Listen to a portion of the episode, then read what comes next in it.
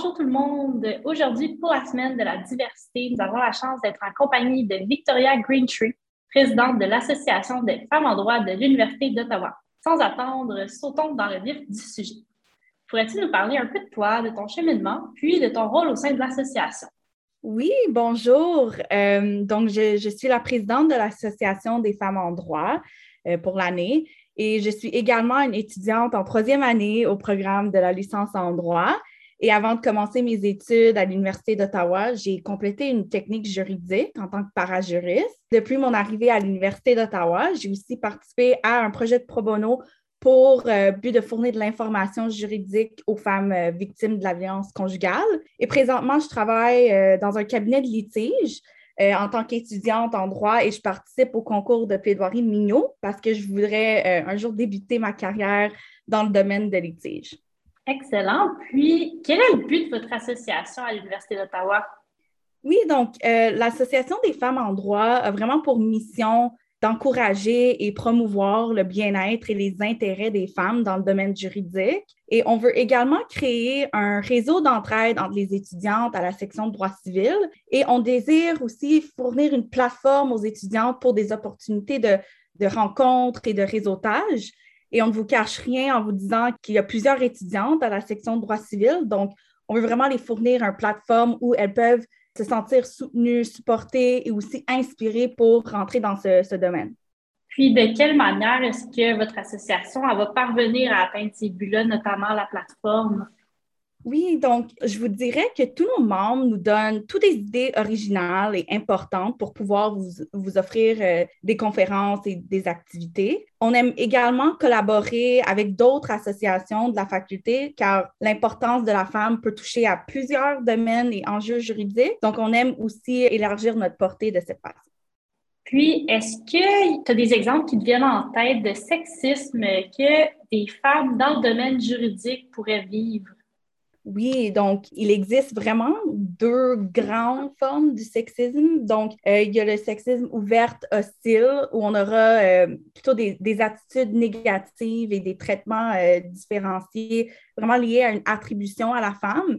Alors, par exemple, on pourrait imaginer des cas où un client refuse nos services étant donné qu'on est une femme.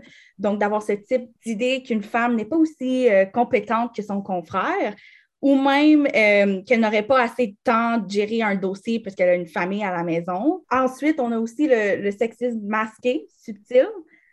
On peut voir des, des, attitudes encore négatives, mais qui sont plutôt exprimées de manière masquée euh, sous la pression sociale. Alors, un exemple euh, du sexisme masqué se, produit vraiment dans un cas où les femmes, la femme n'est pas écoutée ou n'est pas encouragée à prendre la parole.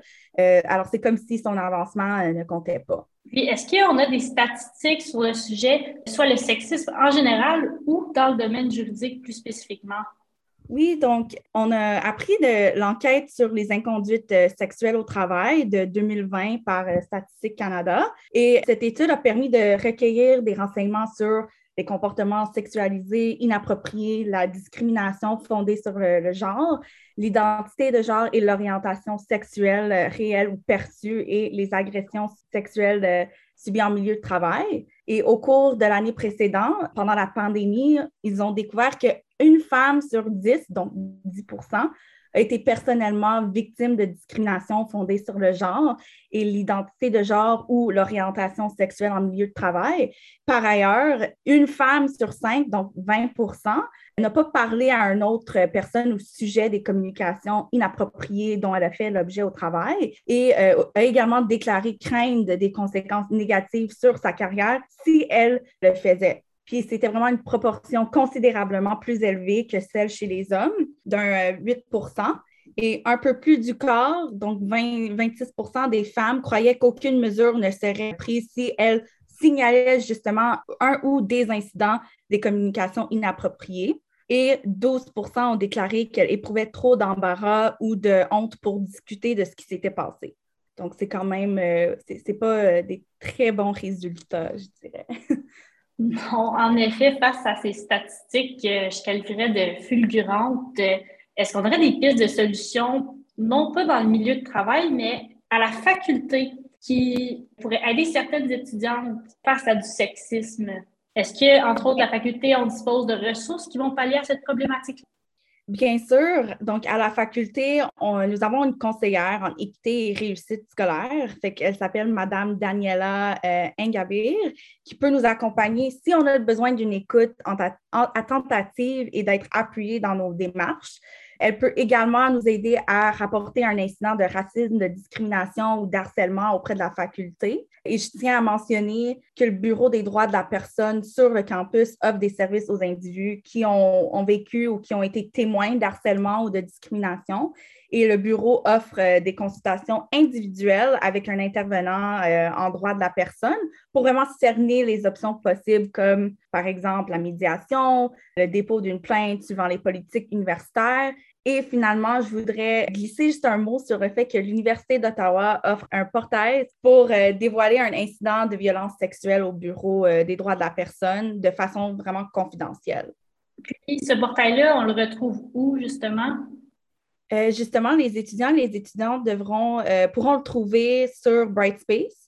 Il y a tous les, les, documents avec les courriels et les numéros de téléphone puis, on parle de sexisme.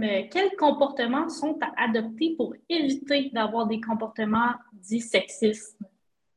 Oui, donc, premièrement, je crois qu'il est vraiment important à ce que euh, les étudiantes aient vraiment des mentors pendant leur parcours.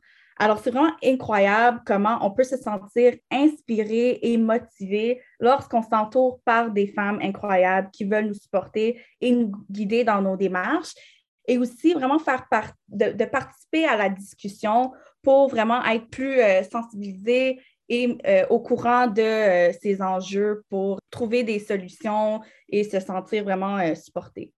Donc, en s'informant, est-ce qu'on a des ateliers qui sont offerts sur le sujet?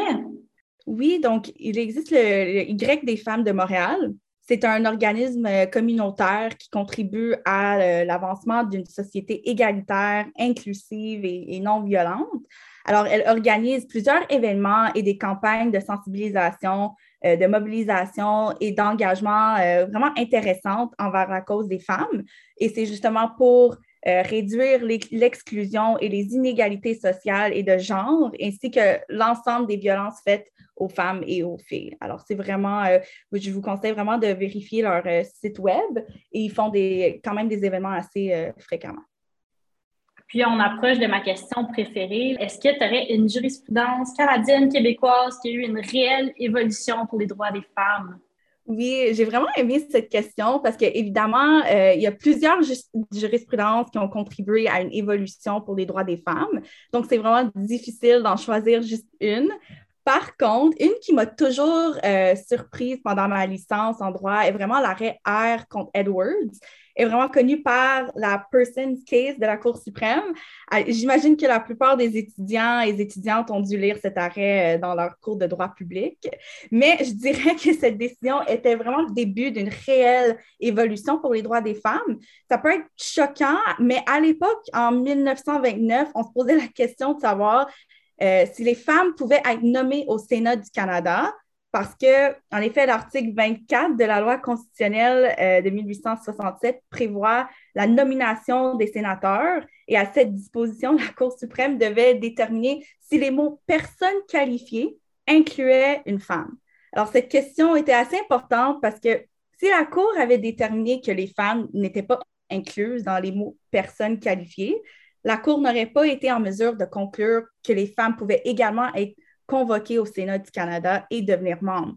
Donc, pour répondre à ces questions, la, Cour, c'est basé sur la théorie de l'arbre vivant qui reconnaît que les interprétations de la loi constitutionnelle évoluent au fil du temps, compte tenu vraiment des changements sociaux qui surviennent. Donc, une constitution doit être susceptible d'évoluer avec le temps de manière à répondre à des nouvelles euh, réalités sociales, politiques, historiques que souvent ces auteurs n'ont peut-être pas envisagé. Alors, bref, heureusement, les changements juridiques et, sociaux à l'époque ont ouvert la porte à, l'intégration accrue des femmes à la vie publique. Et la Cour suprême a donc euh, confirmé qu'il ne convenait plus de donner un haut mot personne euh, dans la disposition constitutionnelle un sens autre qu'un sens neutre sur le plan du genre. Alors, même si c'est vraiment une vieille décision, je trouve que c'était vraiment le début de cette évolution pour les droits des femmes au Canada.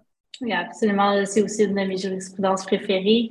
c'est ce qui va conclure mes questions de mon côté. Un énorme merci pour ton temps aujourd'hui. Avant que l'on se quitte, est-ce que tu avais autre chose à ajouter? Avais-tu des questions? Oui, fait que vraiment, euh, je vous remercie pour, euh, cette, euh, pour votre temps aujourd'hui. J'ai vraiment aimé les questions. Et juste un message pour tous les, étudiants et étudiantes. je vous conseille fortement de suivre nos, nos réseaux sociaux pour justement assister à nos événements qu'on a planifiés pour la reste de la session. Ça va être intéressant et je serai hâte de vous voir à nos conférences. Donc, si je comprends bien, les réseaux sociaux, ça va être via Facebook, Instagram, puis c'est l'Association des femmes en droit de l'Université d'Ottawa. C'est bien ça? Oui, exactement. C'est euh, l'Association des femmes en droit de l'Université d'Ottawa euh, sur Facebook. Et sinon, euh, sur Instagram, vous pouvez nous suivre sur afduo.uottawa.